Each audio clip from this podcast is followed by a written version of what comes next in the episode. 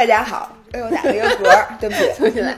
欢迎回到 Figures Weekly Chat 啊，你不我重新来是维亚呀？为什么要重新来啊？我打嗝怎么了？对不起，没关系。OK，那我是只知道让我们与自己与食物更好的相处。这个是一百四十七，对。然后我先说一下，我们这一期也是视频版本和音频版本同时都存在。嗯然后音频呢是各大平台都能收听的，对，不光是喜马，然后像那个什么网易云呀、什么播客什么的都可以收听。然后视频版呢，我们是 B 站首发，嗯然后在那个微博上也会同步。然后欢迎大家留言，因为呢，我们今天其实的题目就是来念一念粉丝大最近家的留一些言困惑。对，有很多人给我们留言，我们挑着回答。在然后你开始之前，等一下嗯，，ASMR，我我我就是想我等很久了，我一直想打开这个饮料，然后我想把它掺在我们的音频里。好，你继续。哎，开始之前，我们是不是要说一下这个群的事儿？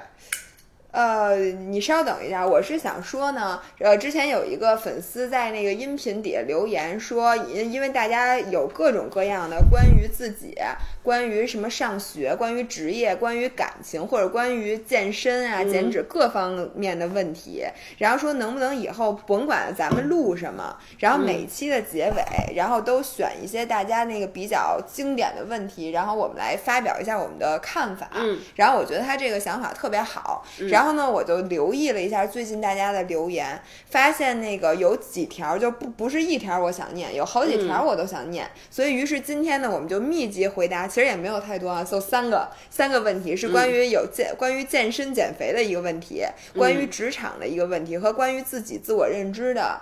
一个问题，嗯然后我也请从现在开始，大家多多的视频底下也可以，音频底下也可以，然后私信我们也可以来留言，然后以后我们就保证每一期至少有一一个粉丝的典型的问题被回答。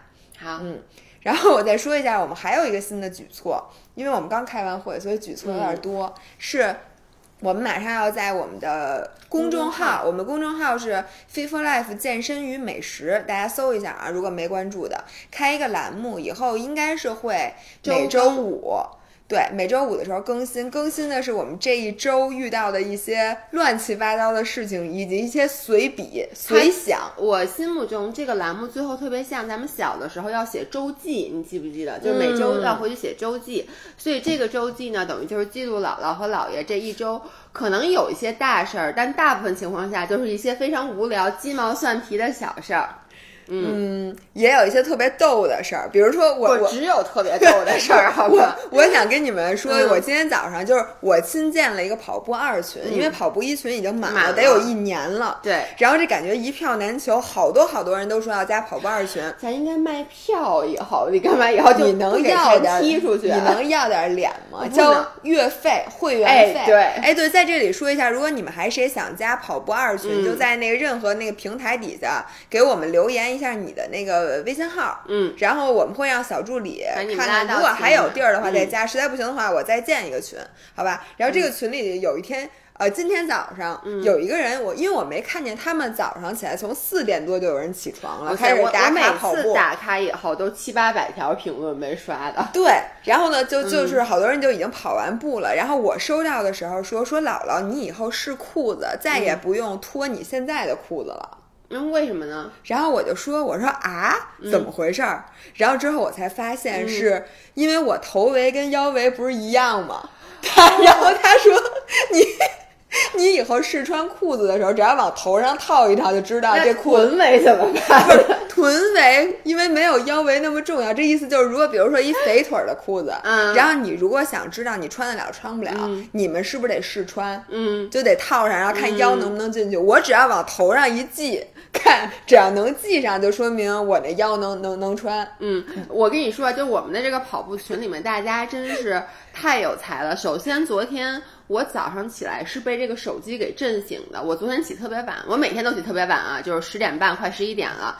结果我就一看，怎么又我一看，首先七百多条。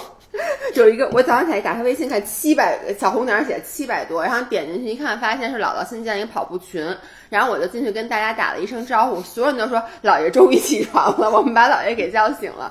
然后今天就在刚刚，他们在群里面，我简直被他们给气哭了。他们把我的表情做了一个表情包，然后刷屏了。你看，就是我哭的，赶紧把这发给我，这表情太好了。如果是那个视频的朋友们。哎，你们就是看清吧？哭了的一张表情。哎，大家为了这个，我觉得到视频版本的相应位置一定要去看一眼。是，而且呢，加入跑步群还有一个好处是，姥姥和姥爷的头像都非常经典。我觉得如果你不在我们的这个跑步群里，你是不知道姥姥和姥爷的头像是什么样的。不是，但是入群有一个前提，你是必须要跑步的。所以说你不跑，我也发现不了吧。但是我告诉你，总有一天会发现的。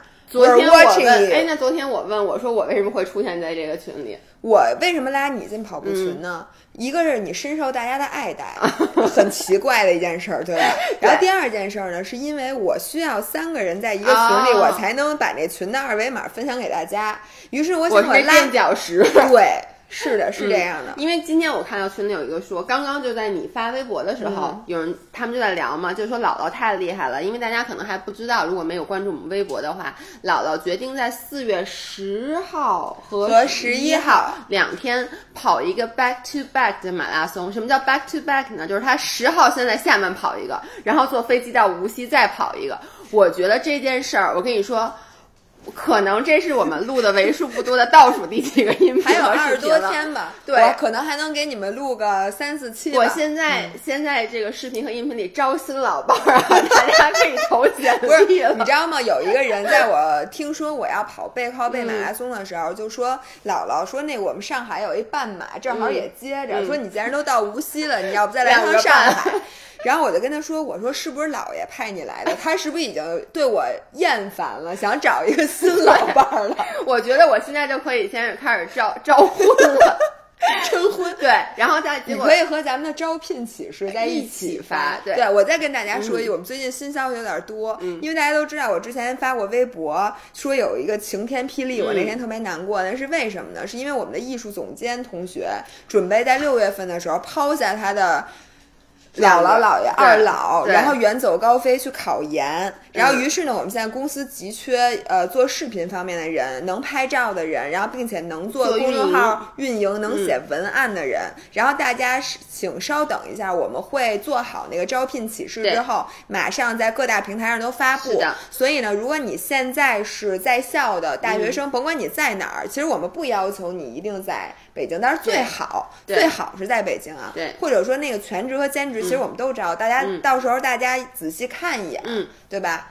然后，哎，我都不记得我要干我要说什么了。你就是说这跑步群，说完了。其实我就想跟大家说，可以进我们的跑步群，而且要看公众号，一定要关注我们的公众号，因为接下来我们每周那随笔，我预感啊可能会比较逗。嗯，而且我们这个随笔其实不是姥姥姥爷亲自写，我们是交给了我们大家都知道那个新宇，是我们的那个专门负责运营的小朋友，我们给把这个专栏给他，让他以他的视角，因为他经常语出惊人，说出一些姥姥和姥爷特别逗的话，所以让他去。一个旁观者的角度去写这个日记，但是我跟你说，前几期肯定是我写的，所以呢，大家可以猜一下这东西到底谁写的，对吧？要如果看着对你都是溢美之词，肯定不是我写的。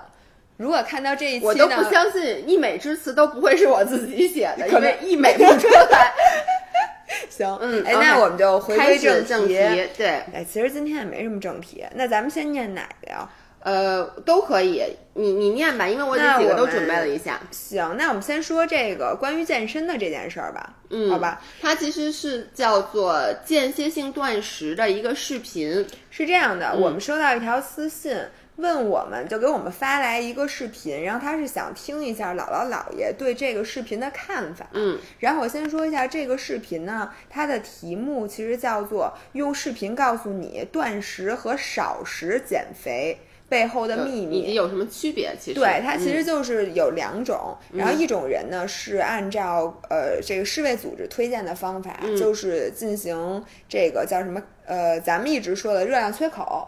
就他每天少吃一点或者节食，制造热量缺口来减肥。嗯，有一种呢，就是大家知道的，一个是比如说十六八这个间歇性断食，或者是纯断食。比如说我这三天或者五天或者更长，我就不吃东西了。或者呢，其实还有生酮，就这种，它是对比这些的区别。嗯，然后视频上的看法呢，就是说断食是比断食和生酮，嗯，是比少食要好的。嗯，它的原理呢，其实大家如果看。看过任何一个生酮或者吹鼓吹进食的视频，也不是鼓吹吧，就是宣传这个的视频，都会说它有这么几点好处。第一个是不吃比少吃更能刺激你的身体开始学会用脂肪供能。那学会用脂肪供能的好处呢，就是第一，你不会再那么容易饿，因为你的身体不再高度依赖。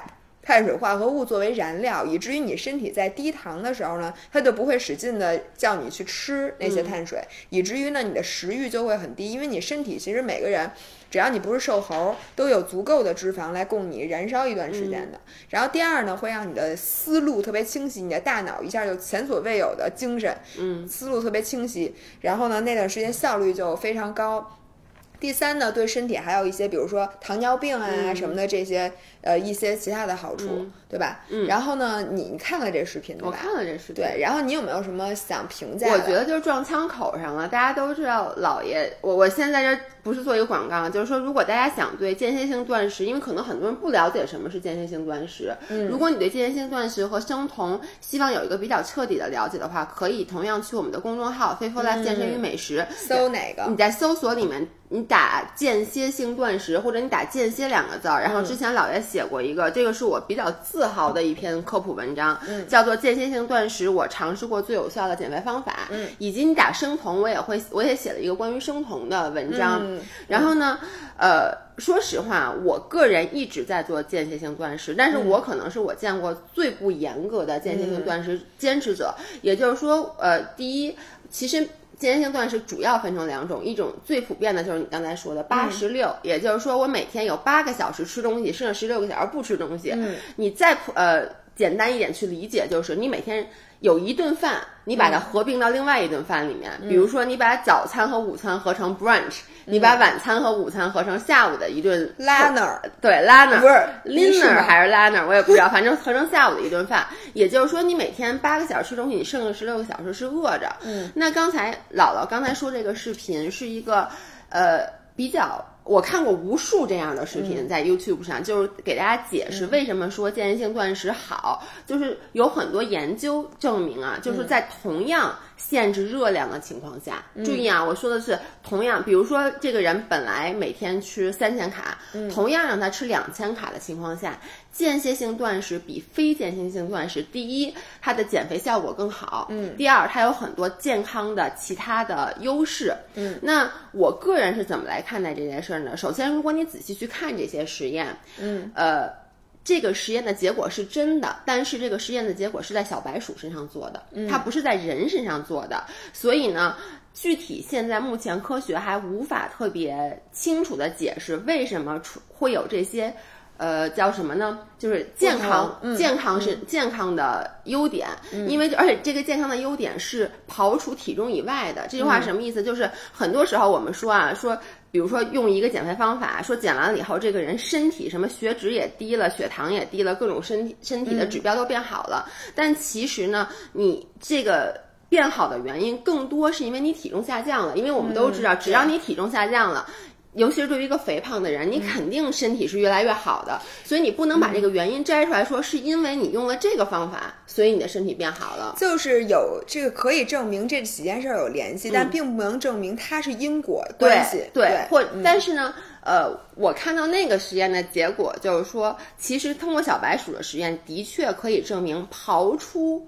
体重减少的因素之外，间歇性断食对我们的血糖和血脂是有帮助的。嗯，然后这是第一，第二呢，就是那个在人，就如果在人的身上做这个实验，嗯，就发现这个没有那么明显，就是同样也是就是。原来是三千卡，举个例子，后来让你吃两千卡，但是为什么呢？就是说，因为人你是控制不了他的，你不知道他回去有没有偷吃，或者他有没有按照这个时间真的就控制在八小时以内了，他可能吃了九个小时，所以这个就稍微难去监测。也因此呢，在人类的实验中，目前没有一个特别明确的表明说间歇性断食好。但是刚才我我个人为什么觉得间歇性断食确实对你的帮助对我的帮助很大呢？第一啊，先说我们从原理上来理解这件事儿。间歇性断食，在我们不吃东西的时候，身体是不分泌胰岛素的。嗯，而你长时间不分泌，就是比如说你这个胰岛素分泌，我们都知道是一吃东西，它因为一有糖进入到身体，胰岛素就分泌。那我问你，你过一会儿就刺激它一下，过一会儿就刺激它一下，那它其实长久下来，你的胰岛身体的胰岛素敏感度会降低。嗯，就是你会越来越不敏感，就有点脱敏了。这也就是为什么会有二型糖尿病的人。而间歇性断食其实也是，就是你那个视频里那个叫 Doctor Jason Fung 吧，我之前就看过他的视频，他是一个专门治疗糖尿病的专家。然后他其实会给他的病人让他用糖，让他用间歇性断食，就因为你长期你不吃东西，你的胰岛素就很低，它其实是训练你的胰岛素敏感度。性对，然后呢，还有就是它为什么说间歇性断食？你其实吃你饿一段时间就不饿了呢？因为我们身体啊，其实你发现没有，你一般是，比如你每天习惯八点、十二点和晚上六点吃东西，嗯，到这个时候你就到点儿到点就饿。饿，就对，对甭管你上一顿吃了多少，到点儿就饿，对，你发现你就特别明显，以前是这样的。是是其实是因为你身体是有生物钟的，就是你到了，比如说中午十二点的时候，你的身体就会分泌很多饥饿激素。嗯，但如果你这个时候不吃，它饥饿激素就会下降。嗯，也因此就是为什么说好多人说饿过劲儿了，就是这个道理。所以呢，对于很多这个像我这样胃口很大的人，然后你说让我到点儿，比如你就给我吃，然后我又吃很多，比如我一天只需要两千卡的热量，但我每一顿得吃到六百卡到七百卡，我才能饱。就是你只要一吃，它就不容易刹得住。对，就很难刹车。嗯于是呢，对于我这种人来说，那我肯定间歇性断食比较好，因为就是就是少吃还不如不吃，对吧，因为其实有时候啊，你们你有没有这种感觉？就我每次，比如说。运动完了以后，我其实是不饿的，嗯，就是因为那个时候我们运动的时候，我们身体很亢奋，我们分泌一些激素，其实这些激素都是压抑你食欲的。为什么呢？嗯因为你在运动的时候，你的身体可能以为你遇到狮子，你要逃跑，那这个时候你不能饿呀，所以身体就会不能掉链子。对，抑制你的食欲。但是这个时候。只要给我吃一口，就像打开那个闸一样，那个饥饿就是感你马上就我都不用我都不用给我吃一口，你只要让我去饭馆坐下，把菜单给我，我马上就饿了。啊，我不是，我得我得吃到嘴里。啊，我这就是为什么姥姥老批评我。我们俩很多次出去吃饭，我都说我一点儿都不饿，你别给我点，我不吃，我一点儿都不饿。然后他说好，你别吃，然后那菜端上来，他说这特好吃，你尝一口。然后我尝一口，不不你说的不对。就是一般这种情况，我一般都不会理你的，是你自己拿着筷子，最开始连筷子都不要，对我就别给我坐那儿别给我筷子，别给我筷子，特别镇定，然后一会儿，哎，服务员再给我加一套餐具，然后一会儿呢，可能趁我去上厕所的功夫，你吃了两口，然后这个东西就是我的了。然后这东西我就饿着了，对我就没吃着，对，其实这个就是我们饥饿激素的工作的原理。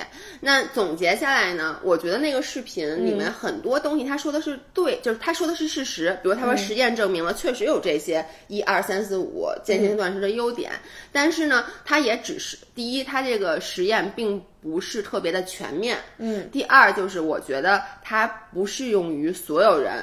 姥姥就是一个不太适用间歇性断食的人，对吗？你你的感觉？我觉得是这样啊。那、那我说一下我的观点。嗯首先呢，间歇性断食肯定是有一些它的这个优势的。嗯比如说，我觉得它最大的优势，我同意你，就是你一。有的时候你不吃反而不饿，嗯，然后越吃反而越饿，嗯，然后对于这样的人来讲呢，间歇性断食能帮你在一天之内更好的控制你的总热量，嗯因为你你本来说本来他没想这吃的事儿，你老招他，对吧？嗯等于你老欠招。对那它可不是就难控制嘛？所以很多人说自己什么，哎，这个我也想吃，那个我也想吃。我觉得有几件事儿是导致你食欲会很高涨的。第一就是你什么事儿你就吃一口，嗯，那你肯定想再吃一口啊，对吧？嗯还有一个就是你们老看那种美食视频，嗯就我觉得本来我有的时候就是晚上我已经吃的很饱很满嗯足，我现在就想睡觉的时候，我打开电视发现是那什么 Food Channel，嗯，或者什么的，我马舌上上的饿。中国，我甭管今天吃了多少嗯饭，我仍然会饿，嗯这就属于一种欠招的行为。对，哎，我在这儿插一句啊，就是我先说间歇性断食，它比普通的这个就说比普通的这个其他减肥方法可能更有效一点，前提是你还是要有热量缺口。没有任何一个研究证明，在没有热量缺口甚至有热量盈余的时候，间歇性断食可以帮你减肥。对我翻译一下这句话，嗯就是、你间歇性断食，你你在那个吃饭的时候也不能多吃，你要吃爆了，一样该胖还对胖，。你就说，因为它只是控制进食窗口嘛。嗯你说我十六个小时不吃好，我这八小时我玩命，嗯那你肯定减不了肥。对对所以你就是前提是你吃的东西还不能多，嗯然后你还得控制这个这个窗口。嗯然后我之前其实跟你一样，我也做过很长一段时间的间歇性断食，嗯，然后我现在呢是完全不间歇性断食了，对我现在就是每一顿饭都吃。然后我想说一下关于间歇性断食，我为什么就是我不做了。嗯是因为我发现它不适合我的生活方式，嗯，因为我是不爱一个人吃饭的人，对，并你呢是因为我就喜欢一个人吃饭。我现在也一个人吃饭，是因为没办法，我现在变成了空巢老人。嗯但是原来就如果大多数人就是你，你有家，嗯你有家里人，嗯然后你中午是可能和同事一起中午吃饭，然后晚上呢是和家里人一起吃饭，然后你早上起来是去上班这种普通人，嗯我觉得间歇性断食不太适用于我们。就是因为间歇性断食，你做你不能做一天，你就长期的这样下来，因为所有的减肥方法都是你只要要要坚持的长期。的坚持，嗯你才能有效果的事情。所以呢，你说，如果说你可以说晚饭一口都不吃，嗯那我觉得你可以试试这个。但是对于我来讲呢，我每天白天这么忙，我唯一晚上的时间才是我可以和朋友聚会，嗯可以和家人在一起时间。这个时候你跟我说你别吃饭啊，嗯，而且是一口都不能吃，还不是说我少吃点儿。我觉得这对我不现实，并且嗯我也不能说我周一到周五我是这样做，我周六周日要往回去，这还你还不如不做呢，因为就没有用。嗯，因为间歇性断食它是控制，比如说你每天晚上都不吃，那你到那个呃。长此以往，你晚上就会没有食欲，嗯就会帮助你坚持下来。但是如果你周日、周六、周日晚上吃的倍儿多，你星期一晚上绝对会饿，我在这你等于就重新弄一遍嗯。我补充一下，其实有一个实验做了你刚才说的这个，它就是也，但是这同样啊，老鼠身上的实验，嗯，它是看了。每天坚持间歇性断食，嗯，每天完全不做间歇性断食，以及每周一到五去做间歇性断食，嗯周六周末不做，那效果最好的是那个每天都做的。但是呢，嗯我刚才说的那个就是五天做两天不做，其实跟每天都做的效果，只要热量是差不多的，是没有看不出区别来对的。，但问题是，他没有采访那老鼠，他乐不乐意？对主要是你想，你星期一到星期五是这么吃，嗯星期六、星期日你的生物钟调到了星期一到星期五模式，对就是你还是想这么吃。嗯问题是你周六周日又换一种吃法，然后你就最后就弄了，我觉得啊，就是你什么时候都饿。其实你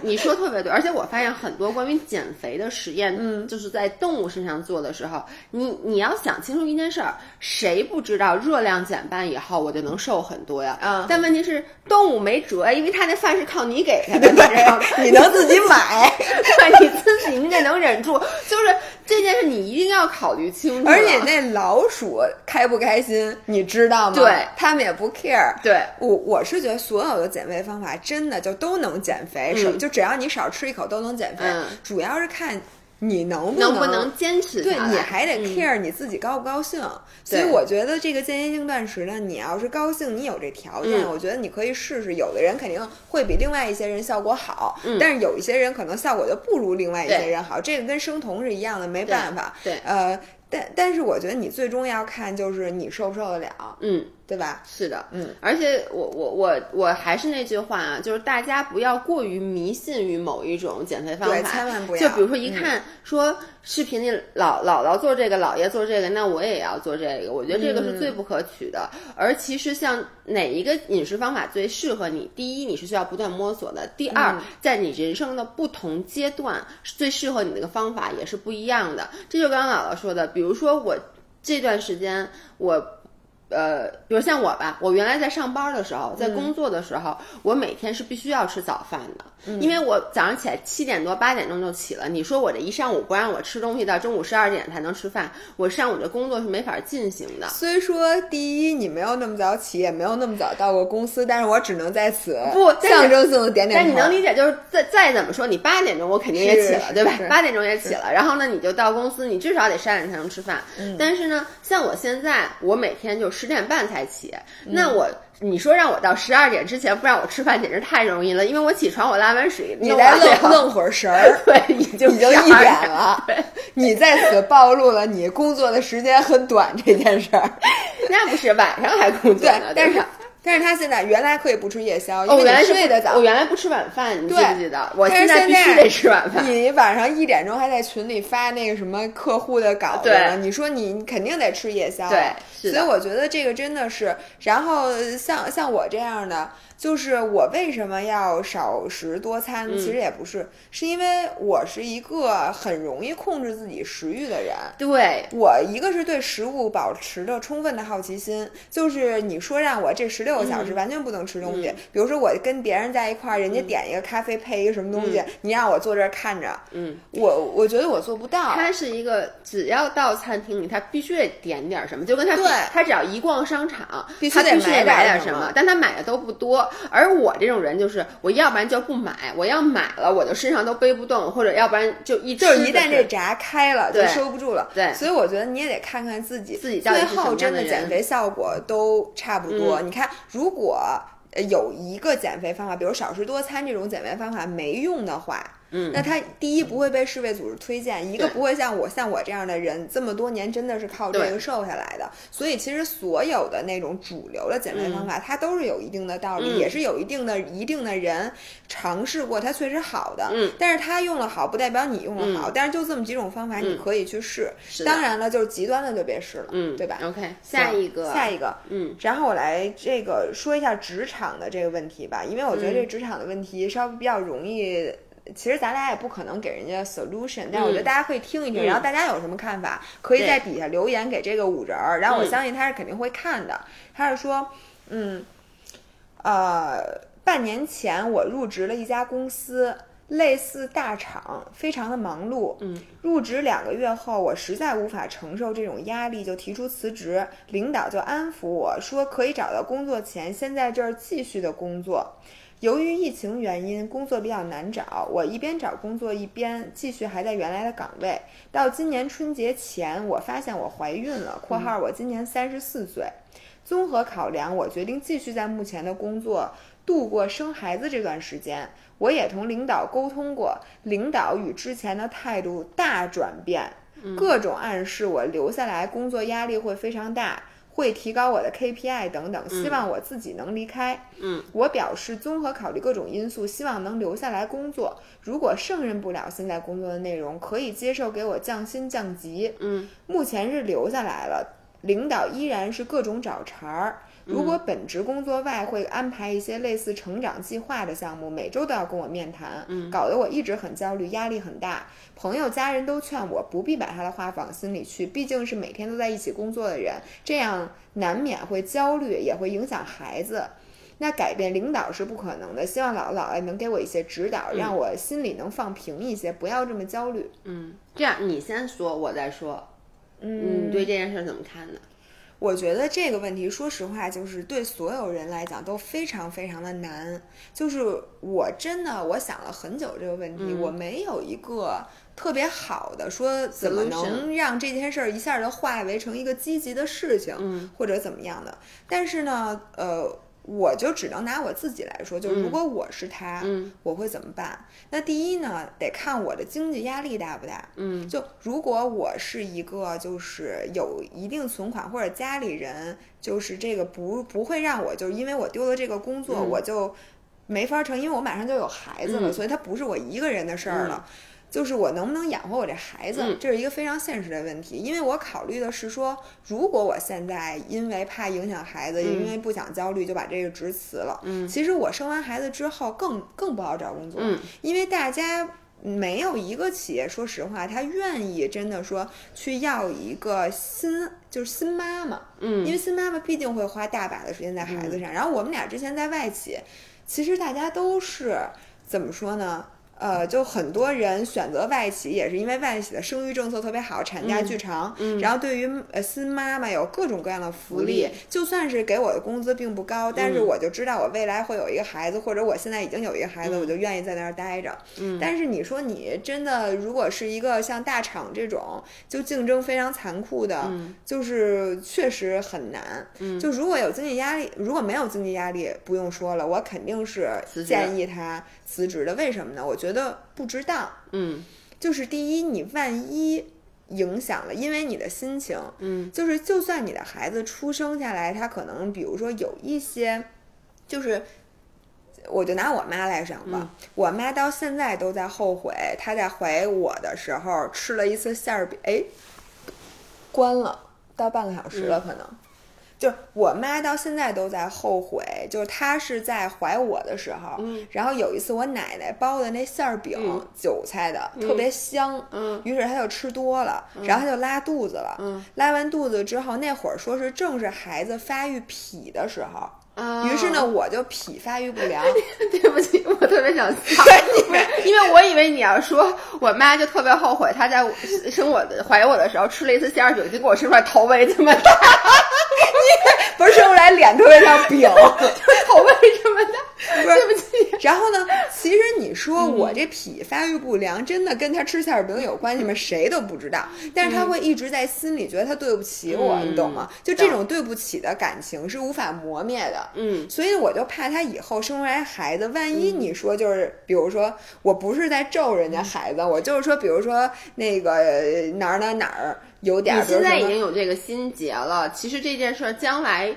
不管发生任何事儿，你容易往回去找吧。对，问题是这事儿他没法找吧？嗯第一，然后第二呢，我觉得这很明显是说你也不想干这工作，嗯现在很明显那领导也不想要你，嗯对吧？你最好的结果就是你们俩在这儿僵持着，嗯然后一直互相看对方不顺眼，然后你嗯领导就想方设法让你走，然后嗯你就想方设法先留下来。但是其实你说你特别爱这工作也行，你又不爱这工作，因为你在怀孕之前你明显是。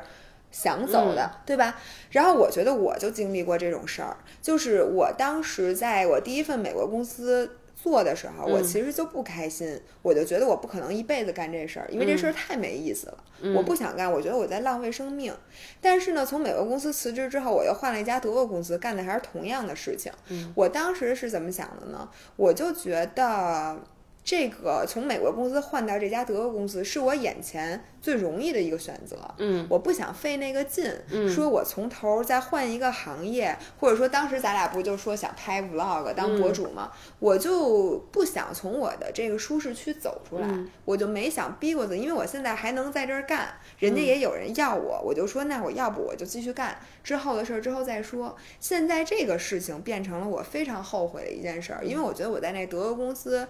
等于就是白白浪费这么多年，我也在瞎凑合，混了一些日子。对吧？真的就是混日子。嗯我现在多么后悔当时没有早点的说出来。我觉得哪怕干点什么都好，也比在那段时间其实就是效率很低的在瞎忙活。嗯我觉得对我个人成长，不是说我回头。怎么说呢？想那些不好的事儿，嗯我真的是觉得我对我个人成长是一段效率很低的日子。OK，所以我就觉得，既然他也不想要你，嗯你也不想要他，如果你又有足够的这个经济实力支撑一段时间的话，我建议你不如从现在开始逼自己一把，没准儿你就找到了柳暗花明的这件你既喜欢的事儿，然后这个公司又很 value 你。因为如果是咱俩，嗯如果是我们很 value 的员工，他说要生孩子，我们决定绝对百分之百支持，就别说生孩子了。你生你还 不是你还让他生什么？我等你下班去自己圆回来啊！就是你 连着生十个，对，我们都连着生十个，我可能不太支持，因为嗯你可能咱们公司付不起这么多工资。我就说，就是去生孩子这种事儿，我们肯定是百分之百支持的。然后我觉得他咱们的五人儿。其实一定有这样一个工作等着你，嗯只不过你现在就在舒适区里待着，你不想动。嗯，对，这是我的看法。OK，、啊，不不，然后还有另外一半，嗯对不起，我我又抽又长，呸，就是。如果你要缺钱的话，嗯。我现实讲，作为你的朋友，我就建议你再坚持一下，嗯。因为毕竟咱们国家规定有这么好几个月的产假，对吧？他至少在这时候他不可能把你开除。而且你要说是类似大厂这种公司，现在所有的公司它都是要这个 social media 的脸面的，嗯就是如果他敢于违反劳动法，嗯我觉得你是完全可以曝光他的，嗯所以你至少还能拿到从你现在到你生完孩子之后的这段工资，并且好像在哎。你这 HR 你你记得吗？就是在生完孩子之后多长一段时间是企业不能开除的？对不我我记得是有，对是有，但我不是 HR，我是 HR 很对，但是对，但是我我相信，就大家这嗯很好查的。然后我觉得，那你就坚持，然后你就在现在去找工作，嗯然后找一份你又喜欢那个公司又愿意要你的工作，然后找好了之后再换。OK，我我说一下我的看法啊，就是我先说一段比较冰冷的看法，就是哇不就就是比较有可乐冰吗？比可乐还要冰的一个看法，就可能那个五爷听到这话会稍微觉得我说这话比较这个这句话比较 harsh。我那天让你看那个《奇葩说》，你看了吗？没有你没看。我前段时这这个这个这个粉丝的留言让我非常契合前两天《奇葩说》的一个议题。嗯，他的这个议题叫做“我的老板不喜欢我，我该不该辞职？”那坦白讲，我一开始看到这个议题的时候，我心中想的就是我肯定是辞职的，因为我是一个非常需要在工作中得到肯定的。得到肯定。我现在就告诉你，哎，我是不是你老板？你你怎么着？你要把我你让我辞职？我就告诉你，我非常不喜欢你。我辞职了，你还怎么干？想一想，想一我其实对你还是有一些感情的。你要不现在去生个孩子，你让我清静俩月，俩月俩月能生完吗？狗生孩子几个月来着？好像哎，还真不知道，都没生过。你接着说我接着说啊，是这样的。那他那个议题，当时我的第一反应是我一定会辞职，但是呢，我看完那个节目，坦白讲，我被说服了。这是我第一次看《奇葩说》的一个节目，我被说服了。嗯，呃，里面主要是因为它里面那个样，就是他那次请的那个 guest 叫什么那个 speaker，就是那个他的嘉宾、杨天真说了一一个一番话。然后呢，我来给大家大概总结一下他说了什么。他说，第一就是说你。为什么要那么 care 老板喜不喜欢你？你是来这儿干活工作的，而且大部分情况下，你觉得老板不喜欢你，其实是 misinformation。因为老板谁都不喜欢。对，就是他，就是老板可能根本不知道你是谁，或者老板根本不 care 你，就是老板真的不会，一个大公司的老板不会那么 care 底下每一个员工的情绪的，所以他可能说话就是以自己的方式在说话这不。是我吗？但你觉得他在针对你，这是第一。第二，我我得看一下，我觉得他接下来的几个点是我觉得他说的特别对的。呃，然后呢，第二就是他说每你应该学会向上沟通，嗯，就是因为老板他底下管了那么多人，他没有时间和精力去和每一个人沟通，确保去让每一个员工都感受到，OK，我重视你，我喜欢你。当你觉得有任何问题的时候，他说了一句话特别对，他说向上管理非常重要，不是光要向下管理和评级管理，你需要向上管理。他说百分之九十九的老板其实他是 open 的，他的 communication 的这个、这个 channel 是 open 的，所以他在等着你来去找他去进行这个沟通。那你要做这一点，而里面最重要的一个观点就是你到底应该以一个什么东西去评判你在一个公司的去留。嗯，我之前一直都。觉得应该是我干的开心不开心，嗯，但是呢，影响我开心不开心的，我一直是以我的情绪以及别人对我的情绪、别人对我的评价作为依据的。而且它里面说的，我觉得特别特别好的一个点就是，你其实应该去建立一套价值体系，以这套价值体系去。做你依这个价值体系去做你所有的决定，比如说你到底做这个工作，你的目标是什么？你希望达成什么？你的期许是什么？你的底线是什么？你把这个设置清楚了以后，其他的东西它只是一些噪音。也就是说，比如说这个工作，我。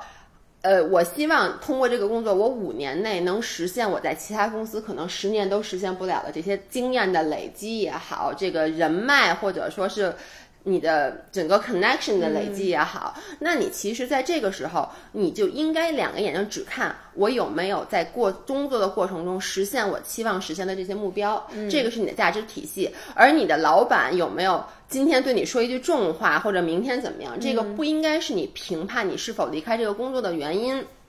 所以这个呢，是它就是几个重要的点。然后呢，我再把他们回到就是刚才这个粉丝来写的啊，我。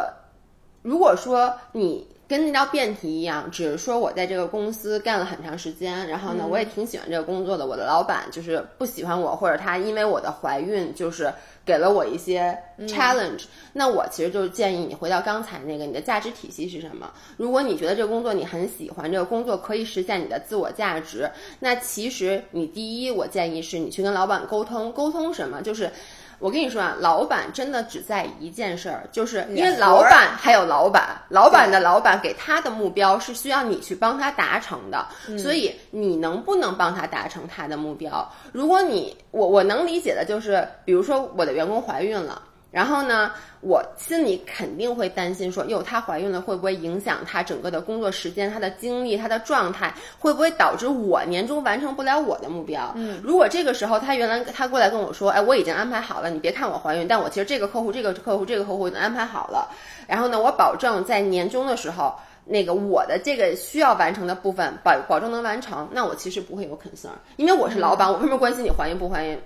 就 doesn't matter，对吧？只要保证我的目标能完成就行了。所以这个时候你应该去跟老板沟通，去消除他的疑虑，然后呢，告诉他我和你的目标是 aligned，是在一条线上的。但是我跟你讲啊，我说说句实话，如果他说这个地儿跟大厂一样忙碌，我真的觉得现在没有任何一家这种互联网的企业是适合一个孕妇工作的。所以接下来你知道我想说的是什么吗？我刚才说的那种就是。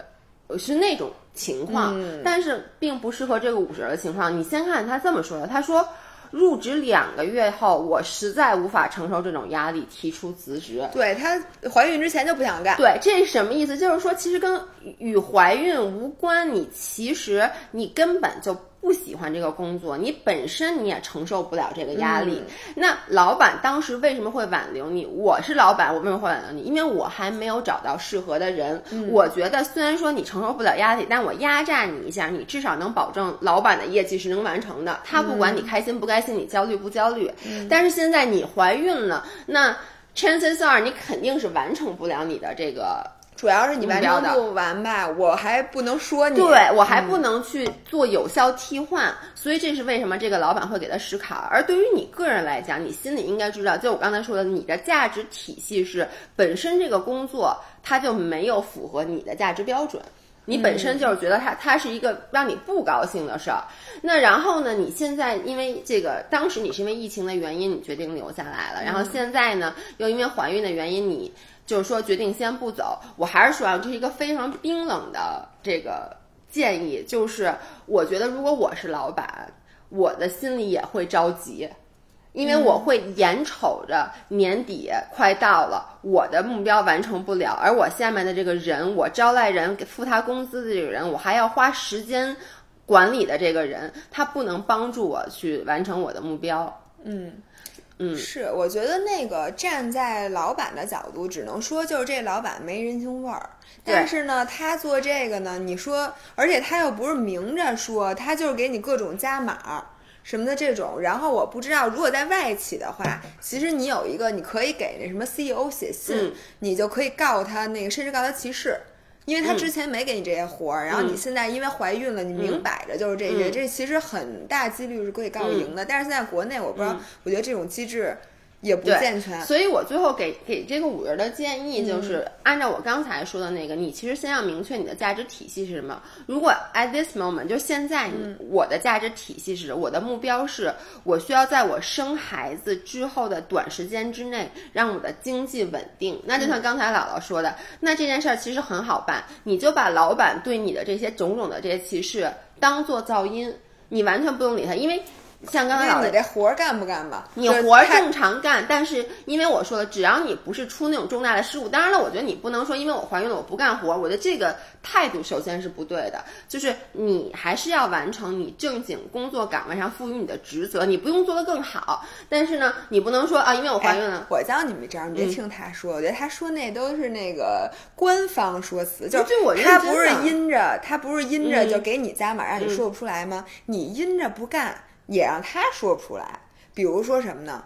你说电脑坏了。对吧？哎呦，我这电脑怎么老坏呀、你今天把它进点水，明天把它，反正就是，然后你就让他也知道你的态度，就是我准备最近几个月在这儿跟你死磕了，就是你一时半会儿你还真让我走不了，但是呢，我也让你不舒服。我跟你说，你这个太，你这件事不可取，你知道为什么吗？为什么？因为你看到这个粉丝他写的，我觉得他的性格跟我是一样的，他是一个焦虑型且情绪化的人，就是你接着教的这些招啊，我觉得对于一个理性的人是好使的，对于我们这种人，就是他。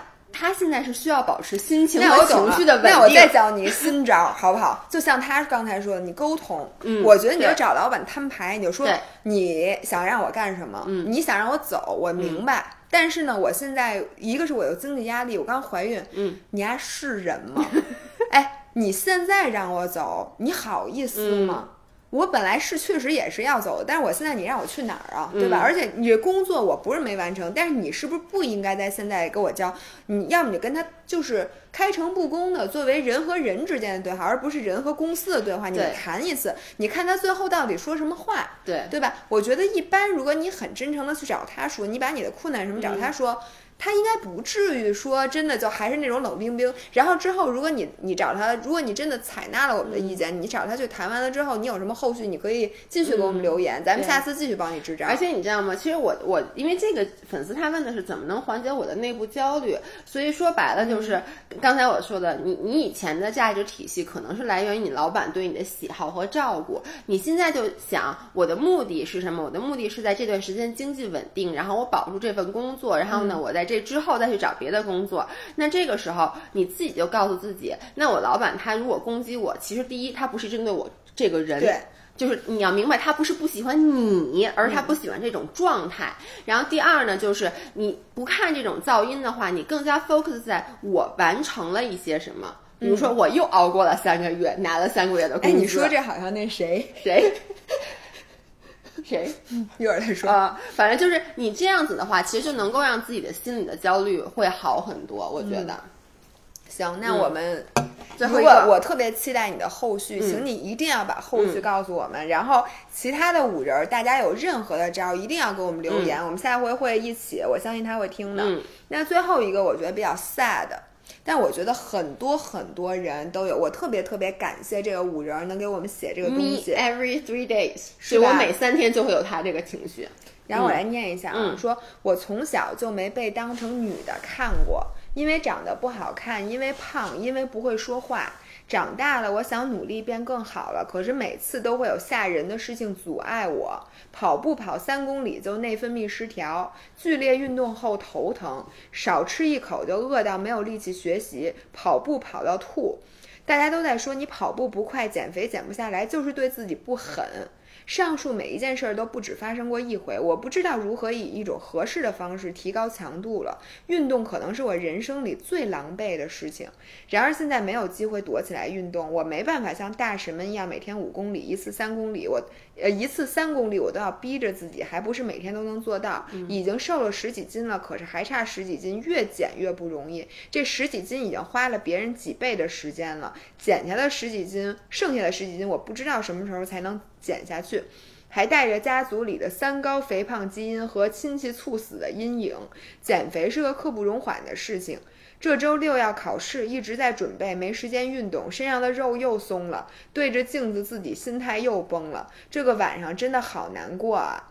嗯我跟你说，我看完了之后，我真的我这眼泪就在眼眶里打转儿。嗯，我我我想先说啊，这通篇看下来，我第一就是第一个抓住我 attention 的地方，就我当时看到，我第一个想，如果让我只给他一句话作为评论的话，就是有一句话，它里面说的是不能再错的，就是减肥是个刻不容缓的事情。这句话，其实我觉得他所有的焦虑、所有的伤心和难过，都源于他认为减肥是个刻不容缓的事情。如果你把减肥想象成一个细水长流、没那么重要的事情，其实以上的所有问题都可以解决。我其实特别能够理解他，因为我都不知道为什么你能理解他。我觉得你就是给我们这种人带来焦虑的人。我我昨天还跟老 对，赶紧认错，因为你你知道吗？其实你看这个女孩，她其实最大的问题是什么？就是她的不得不说，她自身的条件、身体条件可能是比较差的。就是他的运动能力是非常非常差的，所以呢，以至于他想通过运动减肥这个口，他是很难实现的。然后你看，他说别人都能跑五公里都没事儿，像你似的，那我跑三公里就难受，然后我稍微一运动就很很辛苦，然后很痛苦。我觉得这个事儿我特别特别的有体会。我每我昨天跟姥姥说，我每个周末回家，我爸都会跟我 说一句话，就是说。你知不知道，咱们老侯家就是我们这，还有我妈那边，以及老郭家这么多代人，就没有一个擅长运动的。你不要老跟着张维亚一起胡闹，你就适合待着。这是我爸说的。顺时躺在了，我爸就是躺在沙发上摇着脚跟我说的这句话，你知道吗？就是的确，你看我和姥姥是一个组合，经常有人会拿我们去来做对比。不是经常有人，只有你妈没有。只有老郭没有那个谁？咱直播的时候不是还有人拿咱俩做对比吗？说姥姥好漂亮，姥爷真难看。谁呀？上次直播我生日那天直播，我说你给我滚出我的直播间，你忘了吗？当时我还把那句我还把那句读了出来。然后呢，我我说一下，其实就是的确我的身我是一个特别不擅长运动的人，从小我就非常不擅长运动。姥姥从小是运动会。就是他只他我只擅长傻卖力气的运动，我先解释一下。嗯，对，反正就是它里面所有的就是运动会的项目，基本上都他都会把什么各种接力赛呀，什么长跑、短跑。因为运动会没有跳舞这个项目，轮不上我露怯。对，然后呢，而我就是任何项目都参加不了，而且我从小运动也非常非常的差。那我后来居然。我都不是为了减肥，我居然还选择那么一个职业，想去当一个健身博主。然后一开始我也是不信邪，就觉得我要努力的练。我觉得第一啊，比如咱俩练同样的的力量训练，我就会比你进步要慢。那不，我刚想说你比我进步快，我没有比你进步快。我觉得，我觉得你比我劲儿。那是那是。但是你要算到同等体重的话，我劲儿就比你劲儿小了，而且我比你努力，你不得不承认我在训练上比你努力。然后呢，跑步就更别提了，我尝试了很多次，我依然无法，至今为止无法去跑步。然后有的时候你什么无法呀？你都明摆着在跑步群里说了。我就是看看你们谁真跑，不是因为我跟那个粉丝的感觉是一样，就是我跑步特别特别难受。我跟你说，他只是说什么他跑完步以后什么头疼什么吐吐，我我就没吐啊。但是我跟你说，我真的我我跑步手指头疼，我肘肘关节疼，腰疼，背疼，膝盖疼，基本上除了疼，脚我来给你总结一下，就是基本上除了该疼的地儿。不疼以外，对，其他的地儿都疼。对，所以呢，我特别想去跑步。我也知道，其实像姥姥这样，你看姥姥说起来就跟长期坚持做这种稳态有氧有关系，但我就是做不到。而因为这件事让我很痛苦，然后我跑一跑我就很难受，我就经常有跟这个粉丝一样的。那个就是感受，就是我觉得是不是我不够努力，我不够逼自己一把，但是我逼自己了几次以后，我就放弃了，我就觉得我真的坚持不下来。但你看，我现在找到了适合自己的有氧运动——椭圆机。椭圆机，我跟你说，我以前很瞧不起做椭圆机的人，但我现在真的发现。椭圆机跑步消耗不跑椭圆机消耗的热量，不得不承认比有比跑步要低。然后呢，椭圆机你也没法去户外跑、户外做。但是可以，哎，你什么时候想？我把椭圆机搬到朝阳公园。不是你搬到你们家那个楼下小花园里，谁拦着你了？也没人，那我就买不起。就是有点插不上插线板儿。对，所以，但是我我我想跟这个粉丝说的就是，你可能。之前尝试的这些运动都不是最适合你身体的身体的那个运动，可能因为你听上去很年轻，你其实也还在上学，感觉也没试过什么运动，就是适合你的运动，你可能还没有发现。这是我我想说的第一点。你先说一个你想说的点。我想说的点是，他我为什么能如此的感同身受，嗯是因为谁都拿自己的弱项跟别人的强项比过，然后谁都会因为这件事儿，然后觉得自己一无是处。嗯。这就跟呃小的时候，比如说，嗯。因为咱们俩比较不得不说，咱们俩在这方面很幸运，因为就是主流社会嗯现在对人评价的那种、呃权重比较高的项目，咱俩都不是很差。比如说这个长相，然后身材，不是你就是不是那种典型的那种短板，嗯，对吧？嗯就是长相、身材上学习，嗯，对吧？你原来就比学习嘛。当然了，现在工作我们俩跟别人没法比，但是呢，就是这几项都不差。但是你回忆一下，比如说啊，呃，我我人生中最我觉得最大的缺憾，我之嗯前说过，就是唱歌跳舞所有的才艺，我艺术一天个都没有。一点儿都没有，嗯就是一点儿都不会。于是呢，我就能想象，就是我我从小我就很受伤的一件事是在音乐课上，无论我多么努力，我永远都老师都看都不看我一眼。老师看我，你忘了我讲那故事吗？老师说侯世阳，你能不那能是因为说别唱了？你红烧，小调你可以你可以不出声儿，你小点声，你走调太严重。对。嗯，对，但是我们学会了一个什么技能呢？嗯我们不拿音乐这这件事情跟别人比了，嗯就是我从小就学就会，因为我知道我在这个音乐，因为音乐是我其实很喜欢的，嗯我也非常非常喜欢，因为我妈的嗓子特别特别特别好。嗯我之前那个春节的时候发过一个小视频，我妈在家唱《青藏高原》嗯那你就那最高那音，我妈上去一点儿劲都不带费，而且就是我妈一亮嗓子，所有人都会不说话。嗯她真的是唱的非常非常好。然后我觉得唱歌和跳舞对我来说，其实是我是。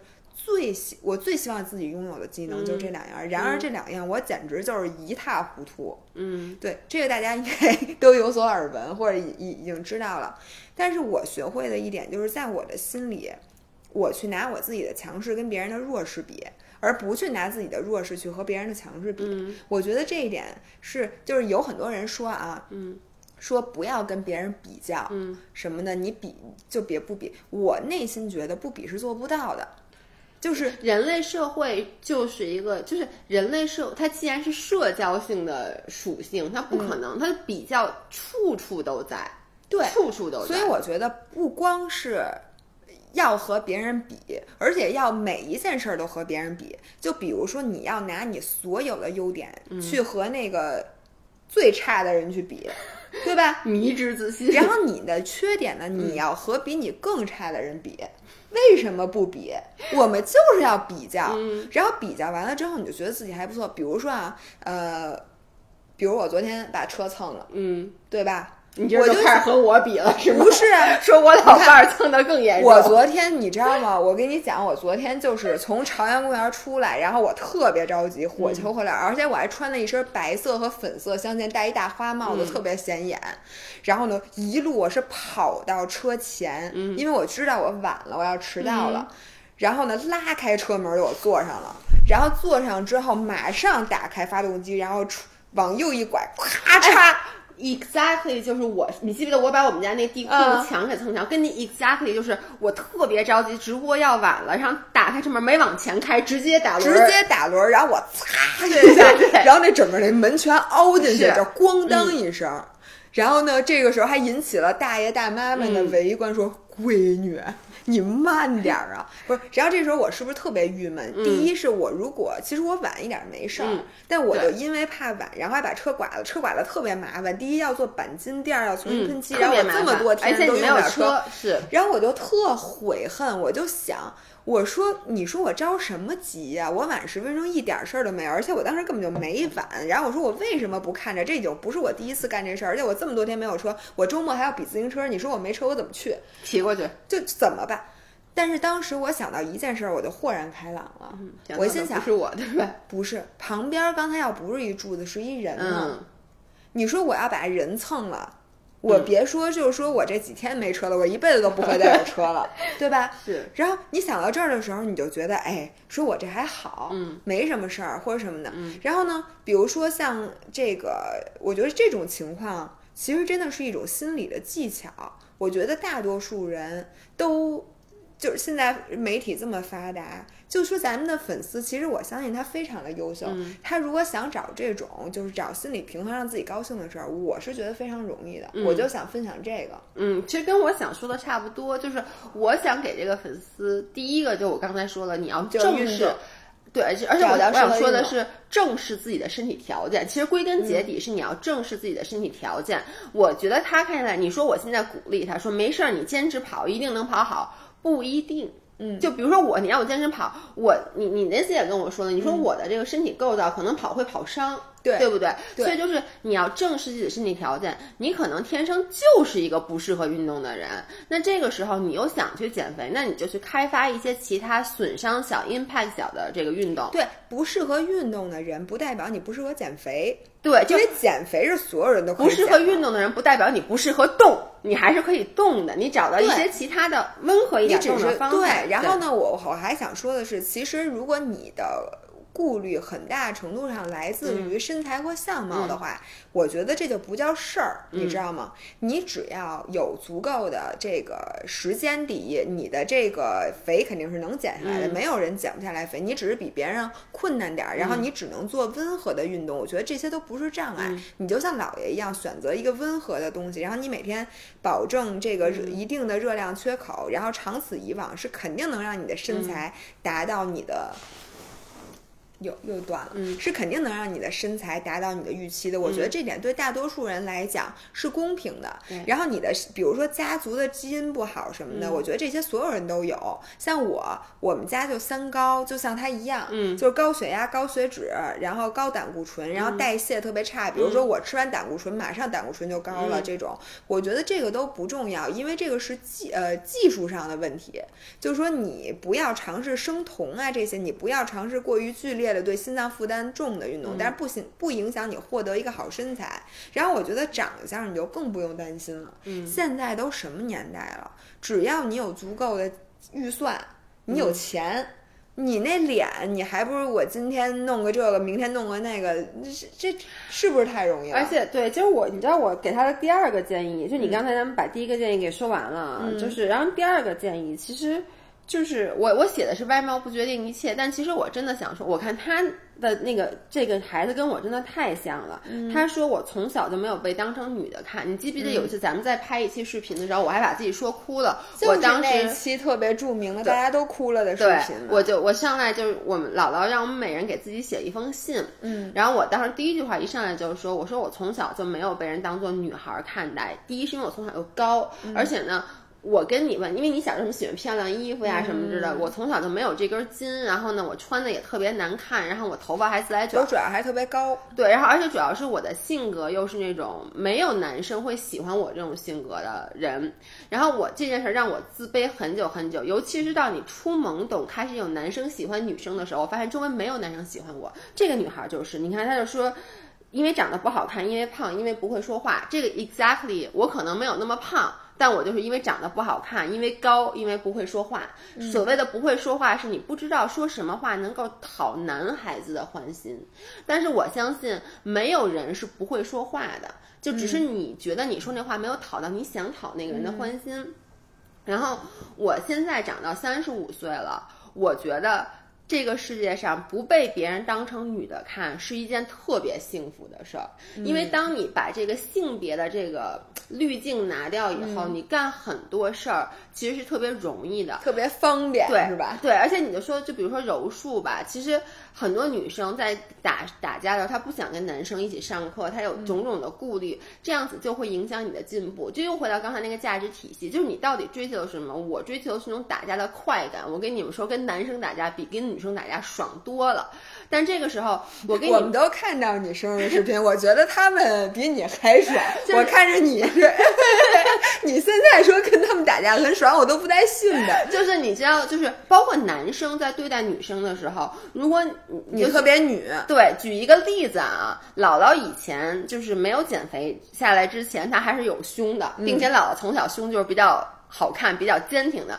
然后她以前上班的时候，我给大家讲，她上班的时候喜欢，她也不是喜欢，就他只要穿领稍微低一点的这个衣服，就会就是听见没有？我不是一直没胸，对他以前是有穿，就他稍微穿低领点的衣服，就会显得比较暴露。呼之欲出呼之欲出。出。然后呢，你你知道我有一个，我们俩以前在一个楼上班，然后我有一个特别好的男性同事，他就跟我说。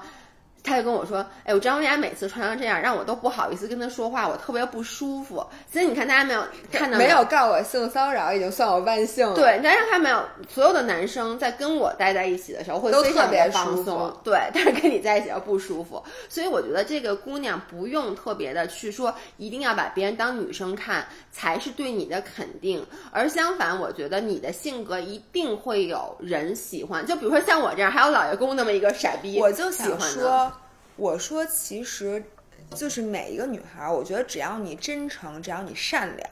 然后只要你坚持做你自己，因为人是没有优缺点，他只有特点。对，每一个人都会找到那个特别懂你的，嗯然后非常非常爱你，然后并且基本上是，嗯，就是他喜欢的就是你这个 combination，就是你 as a person。嗯，我觉得你一定能找到这样的，人。不要着急，这跟大家看减肥一样。你知道吗？？他找到老爷公的时候，我也不敢相信，我心想什么？我说他瞎眼了。我说我老伴儿竟然能找个男朋友，我现在还是不敢相信。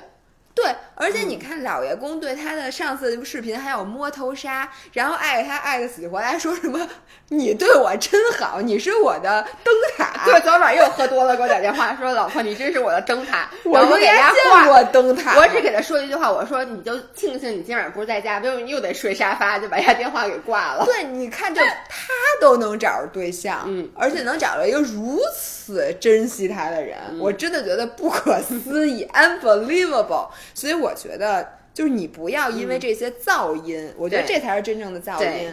来影响你。是然后我最后嗯。真的建议，就是我甭管怎么说，说外在不重要，嗯。这不重要，我真的觉得，如果他这件事儿已经变成了他的焦虑，或者他最不自信的嗯去改变那点，这个是最容易改变。你要嗯。说我傻，我是吧？我智商低，这玩意儿没辙死穴。对，就是你没法说找一手术往你脑子里打点油，就比如说我想想有文化，这个就非常太困难了。对，但是我觉得相貌和身材是最容易改变说的太对了，就你知道吗？就是有一句话叫做“钱能够解决的问题都不是问问题。嗯对，同理，就是你相貌和身材带来的困惑都不应该是你困惑的别着急，等你过十八岁，然后就是我相信咱们的五人一定是智商很高或者什么东西。要不你爸妈如果有条件，让你爸妈给你钱，对吧？如果你爸妈没条件，你自己也可以挣。你看我们俩现在整的这乱七八糟的，不都自己挣的钱吗？别着急，别着急。而且你现在找男朋友之后一定分了，对所以呢，你先不用着急，你等到二十多岁，你一定不不会比任何人差的。对，